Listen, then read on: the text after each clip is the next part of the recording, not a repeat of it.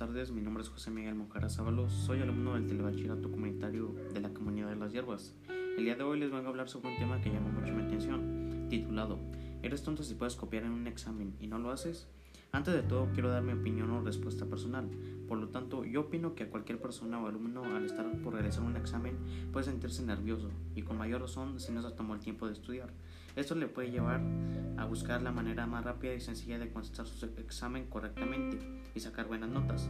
Al ver la oportunidad de copiar, muchas personas lo pueden ver como muchas personas lo pueden ver como la mejor solución y probablemente sí sea beneficiable y logres tu objetivo, aunque este lo lograrás engañando a tus compañeros y a tu profesor. Pero antes de todo y un punto a analizar es que debemos ser sinceros porque nosotros no nos engañamos.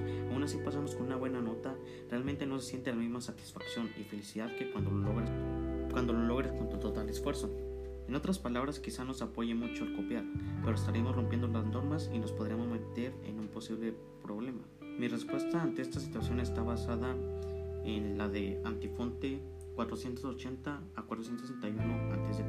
Por lo tanto, yo opino que la mejor manera de actuar es estudiando. Yo creo que a todos los alumnos en una institución escolar se les da la oportunidad de prepararse, por lo tanto es mucho mejor aprovechar esta oportunidad estudiando, repasando los libros o apuntes que tenemos en nuestro cuaderno.